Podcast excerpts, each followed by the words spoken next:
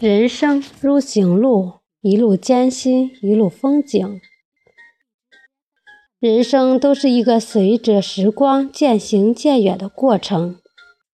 从出生时的年幼无知，到年轻时的成家立业，到中年时的感悟人生，再到老年时的步履蹒跚。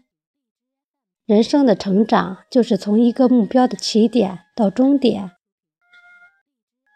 人生会遇上不同的风景，有缘与父母相陪，与爱人相携，与友人相伴。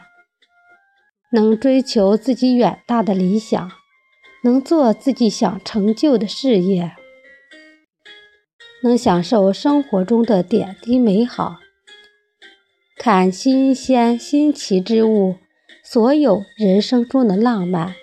都是要在努力奋斗中获得，人生也要邂逅无数艰辛，柴米油盐酱醋茶的枯燥，物质和精神上的烦恼，突发意外带来的痛苦，工作事业上的状况，风风雨雨几十年，痛苦的事情无法避免。